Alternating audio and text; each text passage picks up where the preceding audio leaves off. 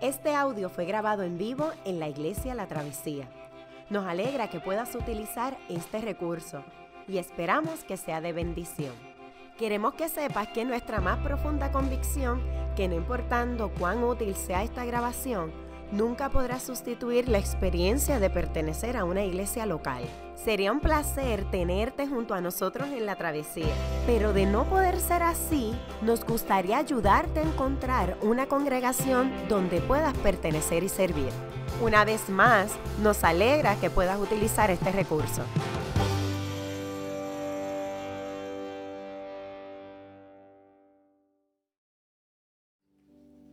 Vamos a tener este, la lectura de la palabra para esta mañana. Les invito a estar de pie en reverencia a la palabra de nuestro Dios.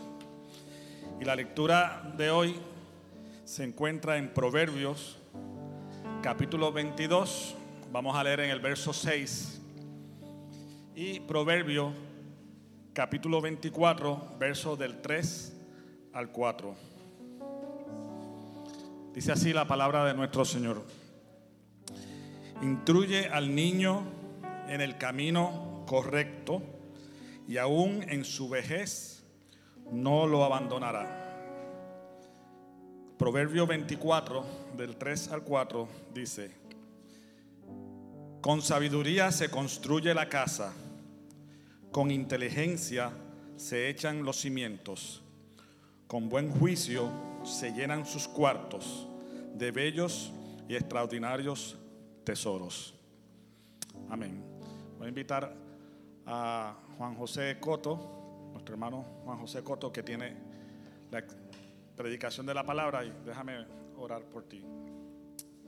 Padre, te damos gracias porque tú has escogido a tu siervo en esta mañana para traer tu palabra, oh Dios. Señor, llénalo de tu sabiduría y Señor, y que podamos atender a tu palabra ponerla en nuestros corazones y ponerla en práctica, Dios. Bendice, Señor, este tiempo y ayúdanos a entender tu palabra. En el nombre de Jesús te damos gracias. Amén.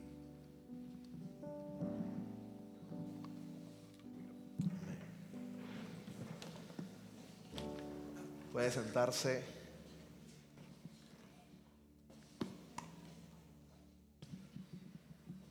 Es una bendición grande el poder estar aquí en esta mañana y poder compartir la palabra del Señor, específicamente el tema que tenemos como hoy y que siga después de un evento tan, tan emotivo y tan hermoso como el bautismo, nos brinda un poco de, de terreno para poder dialogar y hablar con relación a la sabiduría y la familia. Para aquellos que nos están visitando por primera vez hoy, qué bueno, gracias por, por el privilegio de, de tenerla aquí, de compartir con nosotros este, en este día con la iglesia de la travesía. Durante los últimos meses hemos estado predicando una serie de sermones basada en el libro de Proverbios. Hay varias cosas que es bueno apuntar cada vez que uno tiene un sermón para que no se nos olvide. Lo primero es que el libro de Proverbios es parte de lo que se conoce como literatura sapiensal en la Biblia. Y es un tipo de literatura bien particular. Brinda y nos permite o nos da consejos de cómo vivir de la manera en que debemos vivir. Reconocemos que nuestro Dios es un Dios de orden y que el universo, su creación completa, está diseñada con sabiduría. Así que de alguna manera hay una especie de, forma en la cual Dios dirige para que todas las cosas este, actúen o se desarrollen de la manera en que Dios desea. Nosotros como seres creados de Dios también fuimos diseñados principalmente para glorificar, deleitarnos en Dios. Pero Dios nos brinda su sabiduría para que aprendamos cómo desenvolvernos en este mundo que Él ha creado. En este mundo que Él ha creado. Cuando nos acercamos al libro de Proverbios, hay ciertas banderas que uno tiene que levantar rápidamente. El libro de Proverbios no son promesas. No significa que si yo vivo de esa manera, Dios está obligado a actuar de cierta forma. El escritor de Proverbios nos brinda la manera en cómo debemos vivir, pero sabemos que la vida es mucho más compleja y que experimentamos una sociedad caída y afectada por el pecado. Ejemplos, Yamira ha dicho unos cuantos, Ronnie también, y específicamente hoy tendremos uno que es importante apuntar esta idea en el mismo, porque si no, de alguna manera no podremos entender lo que el texto de alguna forma nos está diciendo. De alguna manera, Proverbios te va a decir, este, como decía Yamil, el que se levanta temprano, aunque no lo dice Proverbio, el que se levanta temprano, Dios lo ayuda. Y después te vas a dar cuenta que no por madrugar amanece más temprano. De repente Proverbios te va a decir que el justo y el que vive justamente alcanza riquezas y prospera. Y Job te va a decir, yo viví justamente y perdí todas mis riquezas. La vida es mucho más compleja y complicada, pero el escritor de Proverbios nos brinda, nos dice, el asunto es que si no tomamos estos proverbios en serio y buscamos la manera de aplicarlo a nuestras vidas, estaremos número uno, yendo en contra de la voluntad del creador y del diseñador de todas las cosas Dios.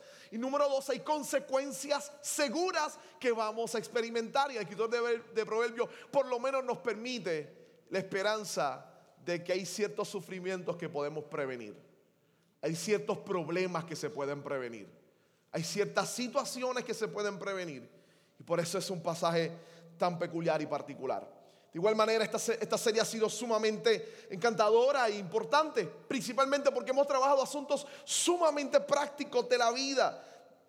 Levantarse para tomar responsabilidad laboral, aspectos de familia en relación a esposo y esposa, la idea del trabajo y lo que hago con mis riquezas, ideas de justicia, cómo guardar el corazón, etcétera. Entre todos son temas sumamente importantes. Yo quiero invitarle inclusive a la congregación a que no deje estos sermones aquí, sino que en la medida en que usted se dé cuenta que todavía está luchando con esto, puede ir a la página de la travesía, tanto en Facebook o a su página en internet, y allí puede descargar nuevamente los sermones y escucharlos y nuevamente acercarse a la exposición bíblica que estamos haciendo porque nuestra intención es que esto se convierta en una herramienta que forme la vida de nosotros como familia y como iglesia.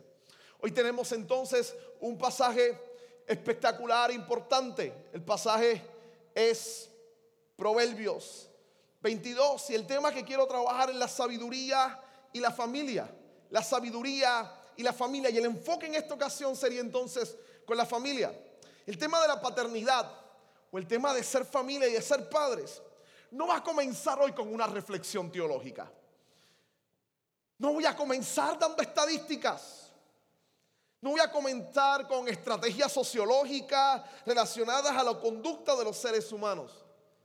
Quiero comenzar y creo que así se debe empezar un sermón sobre familia, con confesión, no con análisis, no con alardeos, con confesión. ¿Por qué con confesión? Porque cada vez que pienso más y me acerco a este tema y mientras preparaba y leía, me doy cuenta que no es natural en mí ser padre. Yo soy papá de tres bellos y hermosos regalos que Dios me ha dado. Dos nenas y un nene que tiene dos meses y medio. Pero cada vez que lo pienso, no es natural en mí ser padre sacrificar tiempo por ellos, abandonar cosas que me gustarían hacer porque necesito estar ahí y estar pendiente a ellos. Piénselo, no es natural preocuparme por el bienestar de otra persona. No es natural querer dejar mis planes, inclusive cambiar mis sueños de vida para que otra persona esté seguro y de alguna manera esté cuidado. No está en mí eso. Día a día choco con la realidad de que a veces en mi desarrollo como padre, en esta idea de aprender y esta aventura de aprender a ser papá, me golpeo con que yo constantemente busco mi propio bienestar, busco cuidarme a mí mismo, busco hacer las cosas que me agradan y que a veces experimento hasta molestia cuando tengo que dejar eso para encargarme de tres muchachos. No me miren así, porque la gran mayoría de ustedes también los que son padres han experimentado esto, aunque lo tengan callado y no quieran verbalizarlo. Sí. Duele el hecho de soñar. Yo recuerdo como ahora, el momento estaba apenas a mitad de mi seminario en de, de mi maestría en divinidad en el seminario, este, era del grupo de los estofones que constantemente pasaban una hora después de la clase dialogando con sus profesores, hasta que recuerdo bien cuando un día llego a mi casa, yo creo que fue después de una clase, y mi esposa me tiene el lindo regalo de la prueba de embarazo para que yo la vea. Ella todavía recuerda mi reacción.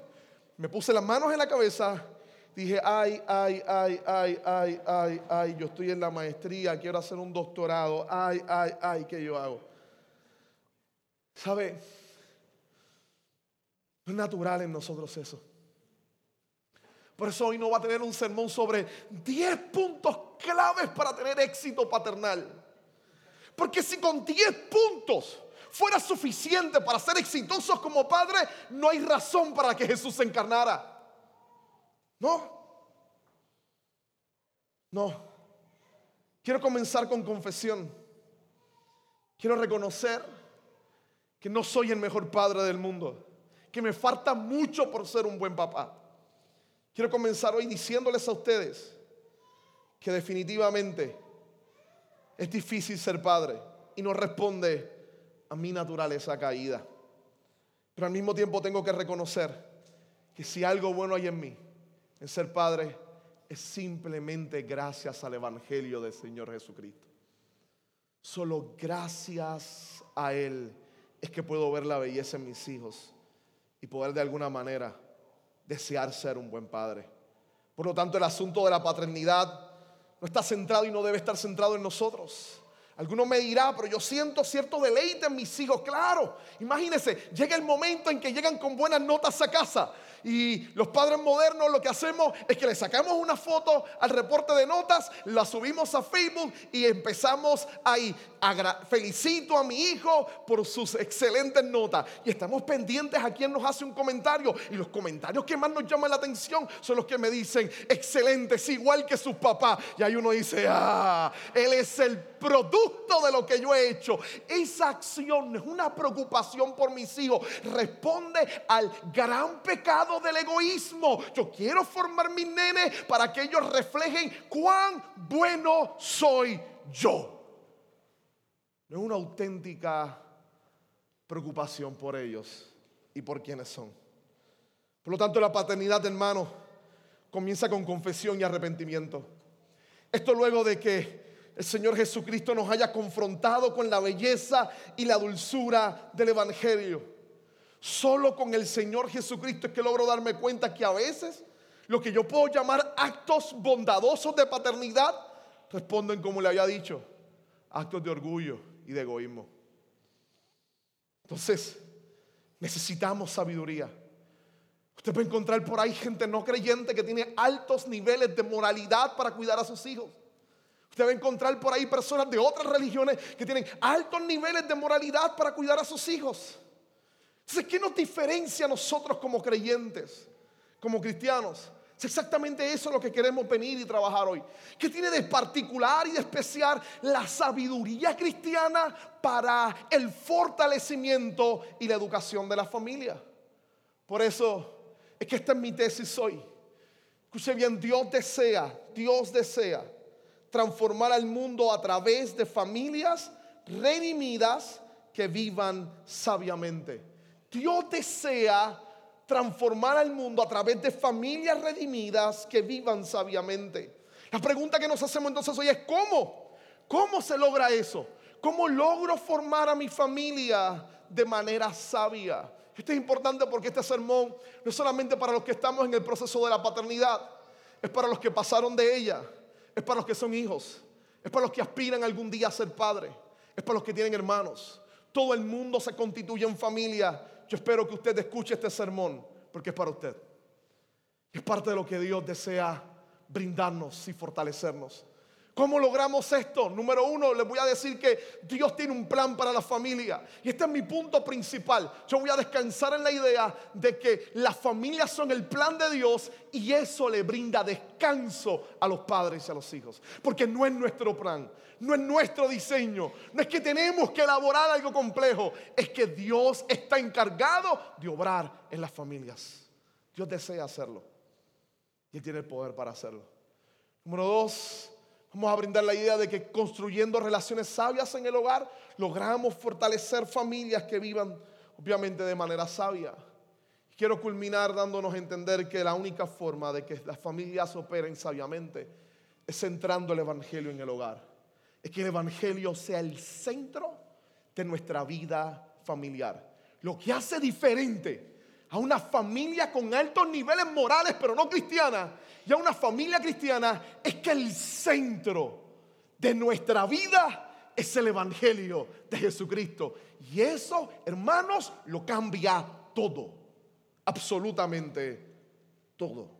Déjeme comenzar con, la, el primer punto. Dios tiene un plan para o con las familias. La unidad más pequeña de la sociedad desde la escritura no es el individuo. Es exactamente en la revolución este, reciente de la modernidad, su énfasis en Occidente hacia el individuo, que hemos asumido el concepto de que el individuo es la unidad más pequeña de la sociedad. Pero cuando nos acercamos a la escritura, no se trabaja con individuos, se trabaja con familias, con ese núcleo de hermandad y de relaciones establecidas. Cuando nosotros miramos esto, ¿por qué? Es porque de alguna manera Dios diseñó la familia para un propósito extraordinario e importante. Tanto así que Dios decide revelarse no como un Dios solitario, sino como un Dios que vive en comunidad, la idea cristiana de la Trinidad. Incluso para Dios revelarse y darse a mostrar a los hombres, utiliza la analogía familiar o filial.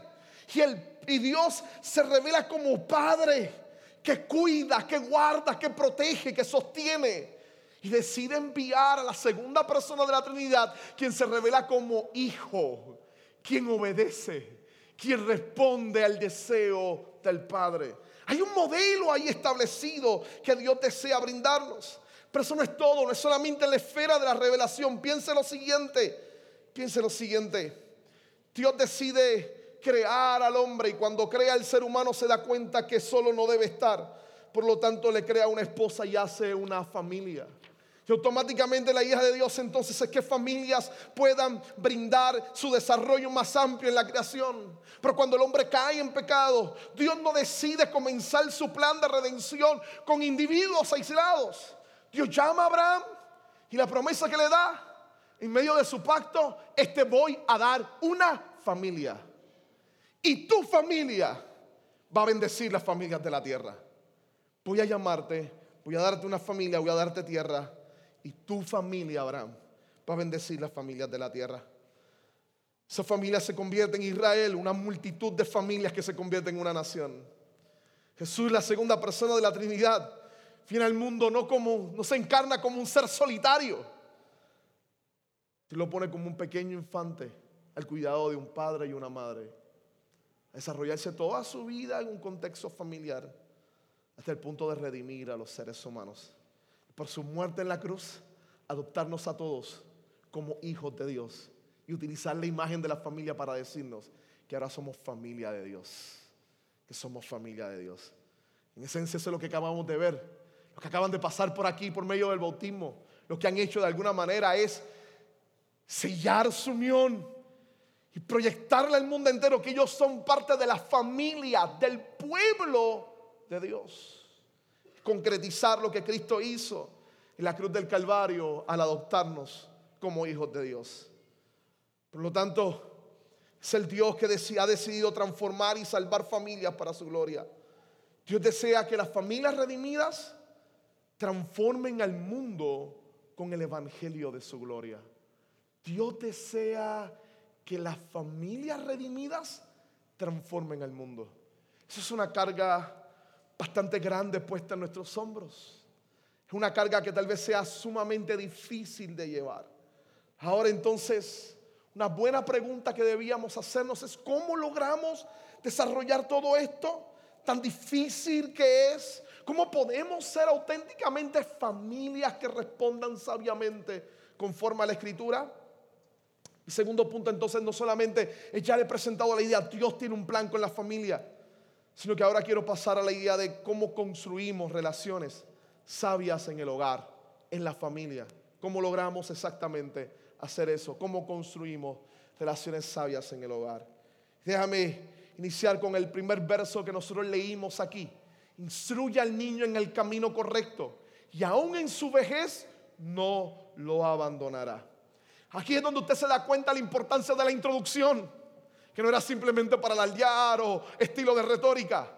La importancia de la introducción es que este proverbio es uno de los menos entendidos correctamente en todo el libro. La gran mayoría de la gente piensa que esto es una promesa fuerte y firme. Si tú educas a un nene en la iglesia, nunca se va a apartar. La realidad es que nos golpeamos con excelentes hombres de Dios, que fueron bien fieles en la educación de sus hijos y de adultez sus hijos se desprendieron y se disasociaron o se fueron de la fe cristiana. Este texto no nos garantiza que vayamos a tener éxito en nuestro rol de padre, pero sí nos asegura que nuestros hijos tendrán un gran bien al ser educados desde la fe cristiana. Y es un bien que la sociedad no puede brindarles. Y es lo que vamos a hablar y a defender ahora mismo.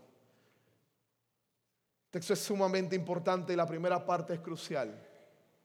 Esa primera palabra es la que le da tal vez sentido a toda la oración. Instruye. Coloca entonces de alguna manera la fuerza y, coloca el énfasis de responsabilidad en nosotros, los padres, con los que van a ser padres también.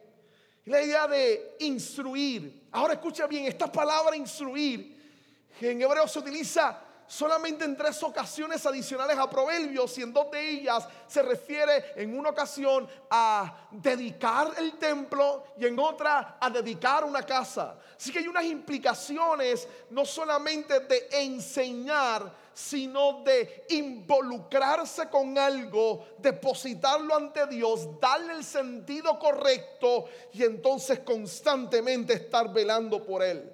Y esto es importante porque escuche bien, cuando hablamos de instrucción, podríamos estar hablando de formar, de educar. Y aquí hay una gran diferencia con nuestra sociedad. Que empieza entonces la batalla sobre qué es educación. Desde el proceso de la ilustración, educación de alguna manera es simplemente llenar la cabeza de la gente con información. Pero instrucción en la Biblia va mucho más allá de apelar meramente al cerebro. Procura apelar a sus sentimientos, a su carácter, a su forma de ser. Instruir implica formar. Y esto es bien importante porque entonces la instrucción no le corresponde a la escuela. La instrucción no se la podemos dejar al sistema educativo privado o público de nuestro país. Ellos no son los, los encargados de instruir a nuestros hijos. Quienes son los encargados de formarlos somos nosotros. Y ese es un privilegio que no podemos renunciar a él. O no debemos renunciar a él. No son ellos los que van a formarlos. Debemos ser nosotros. Quítese de alguna manera. Esto es sumamente importante y crucial para poder entender lo que Dios está hablándonos. Esto implica tomar tiempo y dedicar un poco de esperanza con ellos.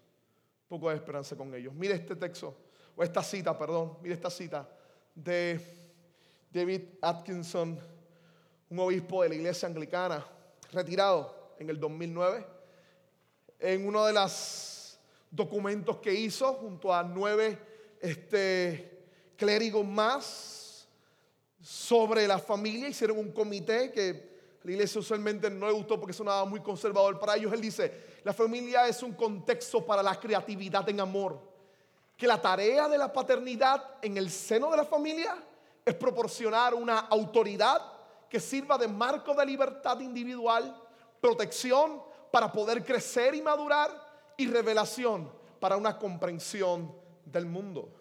David Atkinson, además de ser obispo, que hombre de iglesia, es un especialista en Antiguo Testamento.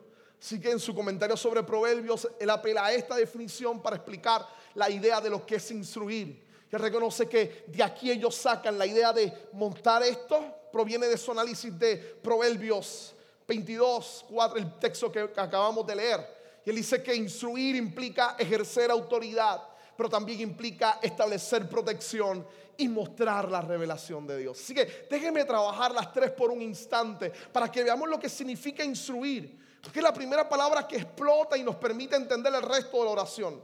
Número uno, lo que nos está brindando Él es la idea de que somos llamados a instruir con autoridad, con autoridad. ¿Saben? No debemos tenerle miedo a esa palabra o concepto. No. Yo sé que para algunas personas autoridad suena dañino, suena difícil de entender. Claro, en una sociedad caída, la gente con autoridad usualmente tiene la tendencia a abusar de la autoridad. Y sí, esto se ha dado en muchas ocasiones. Pero cuando lo hablamos del Evangelio, hay un ente regulador constante, es el amor revelado en Jesucristo. Déjenme mostrárselo de la siguiente manera, escuche bien. En el Nuevo Testamento solo hay dos textos que hablan directamente sobre cómo ser padres. Solo dos textos. Sobre la disciplina directa de padres a hijos. Cómo educar los hijos. Solo dos textos en todo el Nuevo Testamento hablan directamente con relación a ello. Uno en Colosenses 3 y el otro en Efesios capítulo 6, verso 4. Y los dos dicen exactamente lo mismo, solo que en diferentes palabras. Escucha Efesios capítulo 6, verso 4. Y ustedes padres, no hagan enojar a sus hijos, sino críenlos según la disciplina, paideia, la idea de moldearlos, de dirigirlos, e instrucción del Señor. Neotesis, la idea de corregir y de regañarse hay que hacerlo. Entonces, el escritor nos dice que la manera de hacerlo es moldeándolos, regañándolos de vez en cuando, o por lo menos advirtiéndoles del mal que está delante, pero seguir en el proceso de moldearlos y trabajarlos. Ahora, ¿cómo se hace eso? Hay una cláusula al final que a veces uno la lee y no le entiende o no le da la fuerza que tiene. Déjenme leer el texto de nuevo. Y ustedes padres, no hagan enojar a sus hijos, sino críenlos según la disciplina e instrucción mía? No. La que me enseñó mi papá? No. La de los abuelos del nene, que es lo mismo, la que me enseñó mi papá? No. La del Señor. La del Señor. Es aquí donde Pablo de manera sorprendente pone el Evangelio como ente regulador en el proceso de crianza. Es el acto de cómo el Señor nos instruye y trabaja con nosotros en una relación de autoridad sin abuso, sino medida por el amor del Señor y su sacrificio. Y esto es altamente fenomenal y extraordinario. Específicamente colocarlo ahí. La autoridad es importante porque sirve como marco para la libertad del individuo, dice el autor. Pero de nuevo es importante la autoridad. Voy a ser sincero y honesto. Esto lo escuché yo de alguien con mucho, mucha experiencia en el campo de buscar hijos. Me dijo una vez, cuando tengas tus hijos, recuerda, no caigas en la tentación de ser su mejor amigo. Porque tú no puedes competir con eso. Ellos van a tener amigos. Tu hijo no necesita un amigo más. Necesita un padre. Y eso es diferente.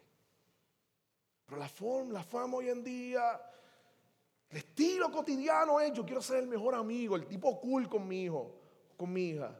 No, yo no puedo renunciar. La noción de la amistad es importante, pero no debo renunciar a mi responsabilidad de ser padre y de estar con ella y con él ahí en todo momento. De nuevo, esa autoridad hay que ejercerla, pero se mide y se nivela en base al amor del Señor. Es medida y hecha conforme a cómo el Señor ha trabajado con nosotros.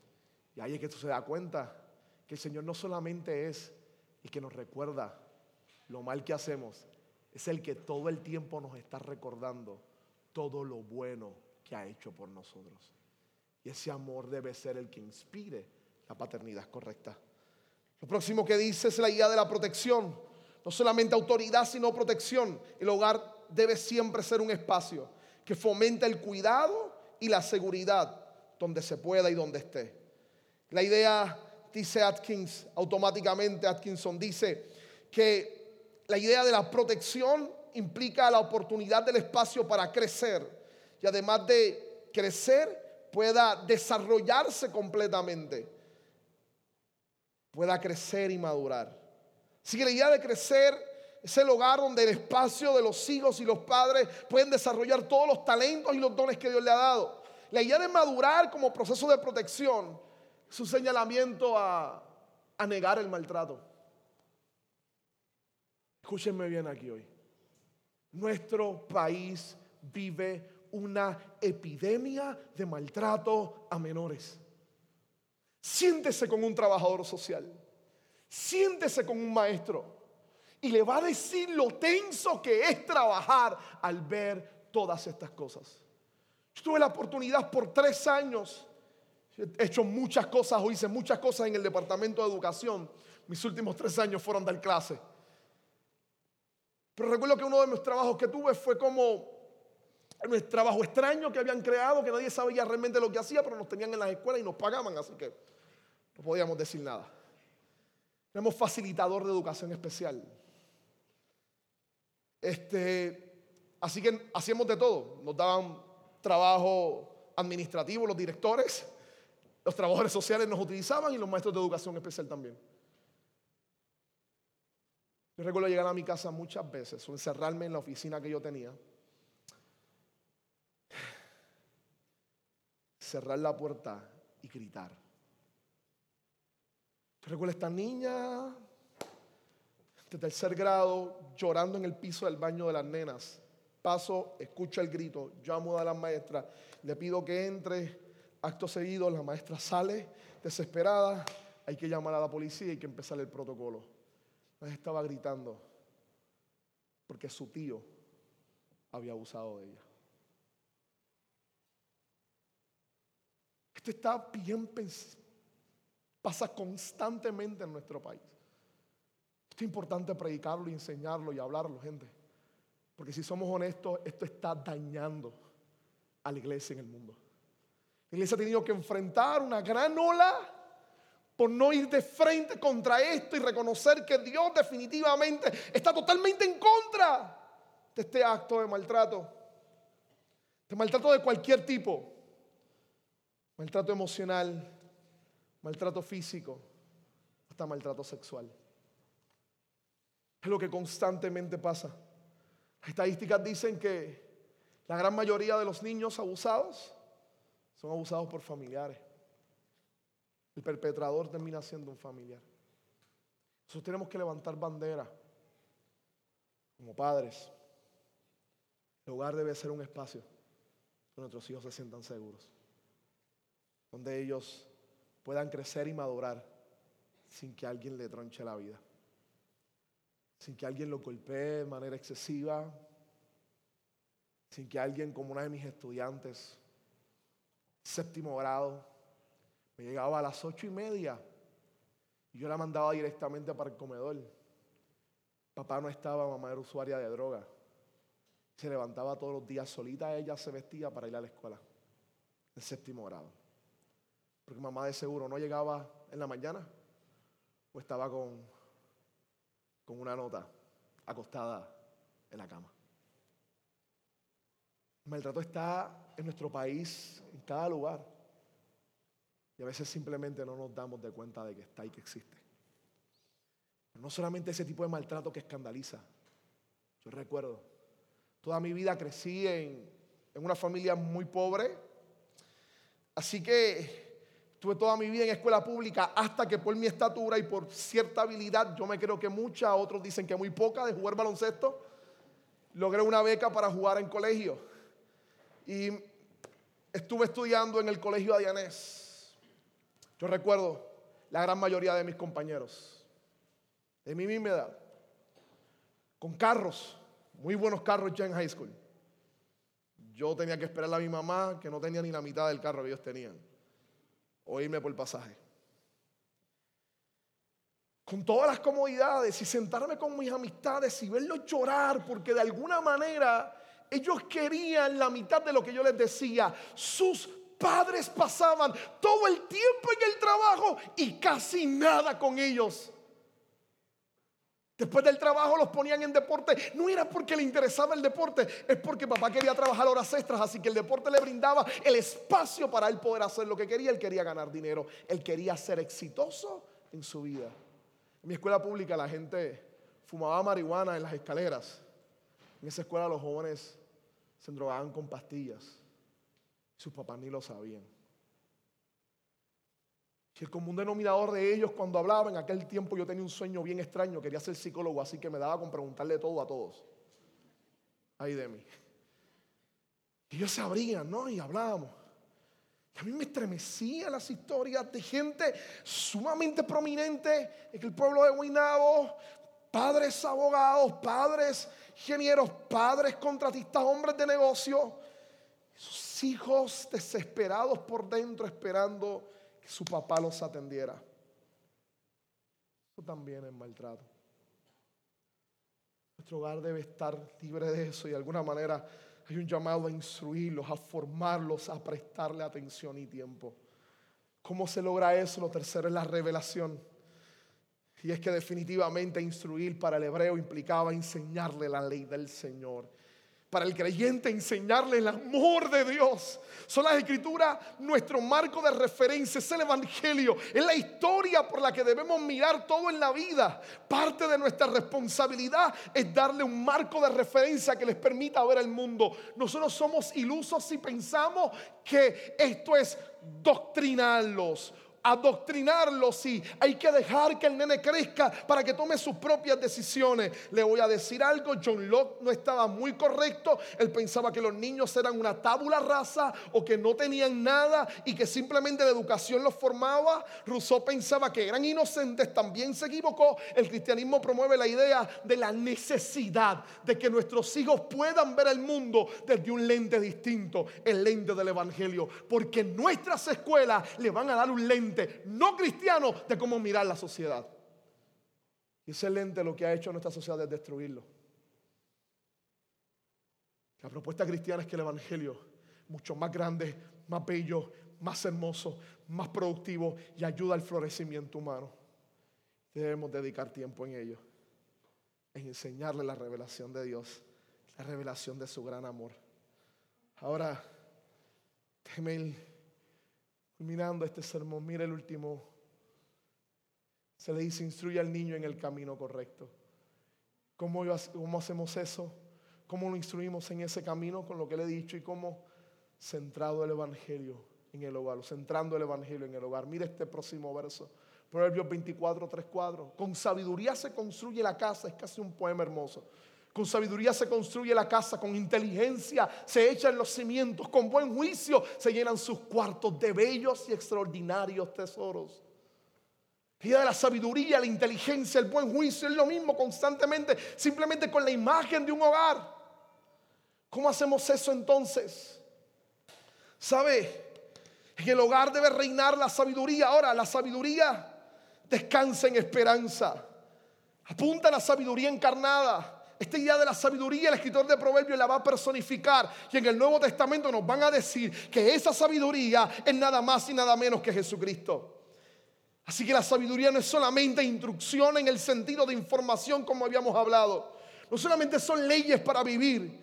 Si la sabiduría encarnada es Jesucristo, la sabiduría es perdón, es redención, es amor, es sacrificio es devolver la dignidad. Hay esperanza para los hijos dolidos con padres imperfectos. Oh, tal vez hayamos muchos de esos aquí. Ese es mi viejo, mi papá. Juan José Coto se llama. No tuvieron mucha creatividad para ponerme el nombre. Escuche, yo me llamo Juan José Coto. Mi papá es Juan José Coto y mi mamá es Juana. Eh, poca gente esperaba eso, ¿no? Papá Juan, mamá Juana, hijo Juan. Poca creatividad había en Guaynabo en ese tiempo. Yo crecí con mi papá y a la edad de mi preadolescencia y adolescencia empecé a guardar grandes rencores con relación a mi papá. Papi, cuando yo cumplía años, yo veía a mis tíos y veía a otros padres que besaban a sus hijos. Papi nunca me ha besado. Su manera de decir felicidades era que yo venía a donde él a buscar el abrazo y él extendía el brazo y me saludaba. Fuerte. Y ya. No verbalizaba, raras veces nunca tenía conversaciones conmigo. Que no fuera, eso no se hace o no. Específicamente cuando le pedía permiso para algo. Yo fui un mal hijo, tal vez el peor. Recuerdo en mi adolescencia empujarlo, quitarle, creerme guapo. Estaba sumamente rebelde con él. Sumamente rebelde con él. Yo fui un mal hijo. Echaba toda la culpa al hecho de que papi no sabía ser papá. Trabajaba todo el tiempo, que a veces cuando estaba en casa simplemente estaba haciendo sus cosas, pero no había una relación directa, no hablábamos. Yo recuerdo cuando su papá murió, abuelo, José. Y recuerdo que el abuelo morir, papi estaba de frente. Ya yo era creyente, así que estaba predicando. Y mi familia pensaba que yo era algo así como pastor, así que me pidieron que despidiera el duelo. Yo despidí el duelo y recuerdo papi frente al ataúd, lo bajaron, le echaron tierra, miró a todo el mundo y se fue. Él no lloró. Yo nunca había visto a mi papá llorar y ese día tampoco lo vi. Eso fue bien fuerte. Como papi está viendo a su papá caer. No experimenta ninguna manifestación de tristeza. Recuerdo que meses después murió su hermano, el pequeño. Recuerdo que cuando Joselito, José, murió de sida, fue usuario gran parte de su vida de droga. Y se crió en Tortuga, en Río Piedra, en un barrio bastante fuerte cerca de Caimito. Recuerdo que ese día también lo despedí.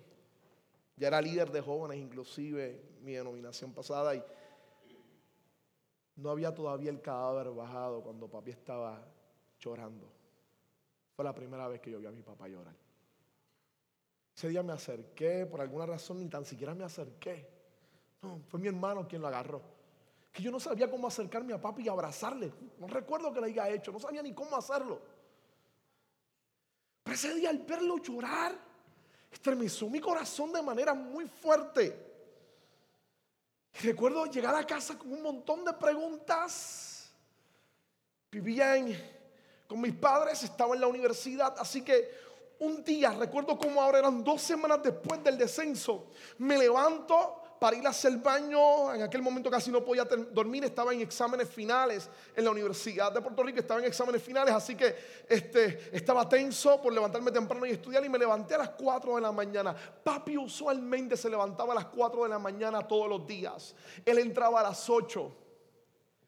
Entraba a las 8 a trabajar en Canóbanas y vivíamos en Guaynabo. Solo teníamos un carro y lo usaba mami. Y lo usaba mami para que mami pudiera llevar a sus hijos a la escuela. Él decía caminar, decidía caminar una hora y 20 minutos desde donde vivíamos hasta la carretera de afuera para poder coger guagua pública a las 5 de la mañana, para que le llegue a tiempo llegar temprano a su trabajo, porque era de los primeros que llegaba a su trabajo. Se levantaba a las 4, porque siempre se levantaba media hora antes. ¿A qué? Ese día me enteré. Me levanto y está papi, el café lo está haciendo está de rodillas en su cama, pidiéndole a Dios por mí. Y que le enseñe a ser papá. Ese fue tal vez el peor día de mi vida y el mejor. Yo no lloro y este staff me está volviendo melancólico. Ese día papi le estaba pidiendo a Dios que lo ayudara a ser papá. Yo paso, voy al baño, lo escucho. Fue como si toda su vida empezara a pasar por frente de mí. Que papá, papi nunca tuvo quien le enseñara a ser papá. Lo sacaron de la escuela, lo mandaron a trabajar para que se encargara de sus hermanos, porque con solamente un empleo no podían dar dinero a la casa. Su papá era alcohólico. El nene pequeño que cuidó desde pequeño y que casi lo hizo su hijo, se volvió adicto a droga y murió. Decida, por eso ese día lloró. Era el papá que me había dado todo y yo pensaba que no me había dado nada. Recuerdo que un día me, acompaña, me acompañaba a pesar de todo a los juegos de baloncesto. Era mi fanático número uno que no sabía nada de baloncesto. Terminó sentándose a aprender juegos de baloncesto. Recuerdo que cuando empecé a predicar era el que me llevaba constantemente las predicaciones. Recuerdo después de salir de una de mis primeras predicaciones y hablar en una actividad de hombres. Pagarme y mirarlo al frente y terminar de predicar y correr a donde él. Decirle, papi, te amo. Y yo abrazarlo. Y decía, yo nunca lo escuché diciendo que me amaba, pero yo nunca me escuché a mí diciéndoselo a él.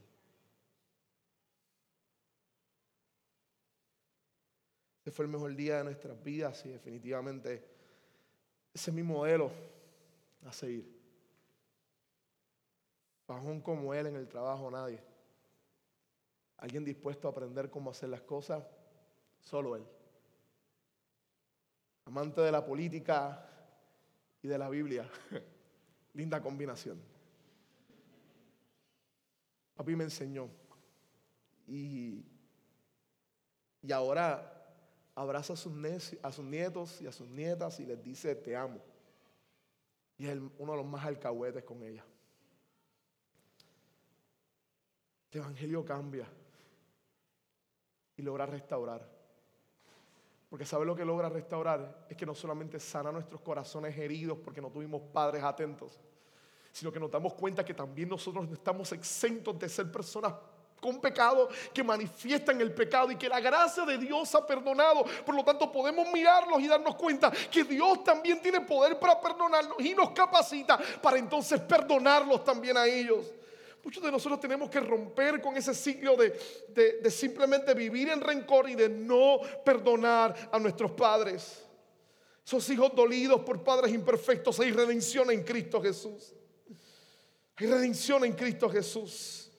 Porque la escritura dice que aunque padre y madre te dejara, Dios te recogerá. Dios se convierte en el padre ejemplar que te muestra su amor y te lleva directamente a poder entablar relaciones con ellos. Tal vez hay muchos de los que estén aquí escuchándome que necesitan hoy salir y decirle a sus padres cuánto los aman. Padres frustrados por sus fracasos y pecados, también hay esperanza para ti. Hay esperanza en el Evangelio. La parábola del hijo pródigo que se va, es el papá que lo espera, es el hijo que regresa.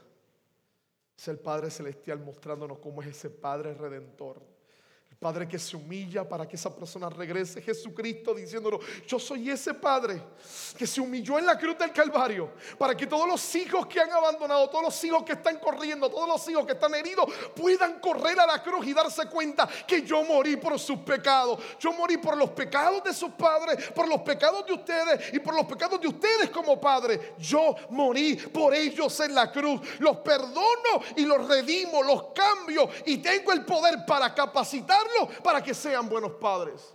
El Evangelio nos permite ser buenos padres. Sin el Evangelio tendremos la mejor muestra de nosotros que hay. Y déjeme culminar con lo siguiente. Porque es aquí donde el Evangelio se vuelve incómodo para la sociedad. Sí hay perdón, pero sería injusto si no digo que hay perdón para el padre maltratante, para el padre que obra injusticia, inclusive para el padre que ha abusado de sus hijos. La sociedad solo tiene una manera de reaccionar a eso, castigo. El Evangelio tiene una forma muy diferente de reaccionar a eso, perdón y redención. No hay pecado que Dios no pueda perdonar. hay redención, hay perdón, aún para padres que han abusado, aún para familiares que han abusado, aún para padres que han maltratado, aún para padres como yo que somos imperfectos, que estamos procurando ver cómo hacemos las cosas. Por eso el Evangelio transforma.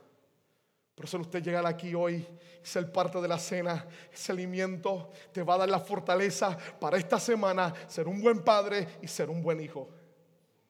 Ser un buen padre y ser un buen hijo. Necesitamos tener evangelio para poder hacer estas cosas. Salga de aquí hoy y haga actos concretos. Sea buen padre. Procure serlo. Pídale a Dios hacerlo. Que tal vez Él levantará a un hijo para que escuche su padre ora para que le ayude a ser un buen padre. Y no sabe cuán poderoso es ver la fragilidad de tu padre, pero recurriendo a Dios para ser fortalecida. Señor, no esté en nosotros ni en nuestra capacidad. Solamente descansamos en tu gracia soberana. Ayúdanos a poder ser buenos hijos, a poder ser buenos padres que nuestra casa, nuestro cimiento y las riquezas en nuestros cuartos sea tu evangelio destilado por todos los rincones de nuestro hogar, de manera que nuestro hogar esté centrado en el evangelio. Seamos hijos que respondan al evangelio y padres que respondan al evangelio, recordando que en ti hay redención para ser perdonados y transformados para tu gloria. Que el nombre de Jesús te lo pido, Dios. Amén. Qué bueno que pudiste escuchar esta grabación. ¿Qué tal si la compartes con otros? Recuerda que hay muchos más recursos en nuestra página latravesía.org, donde también puedes realizar un donativo. Dios te bendiga.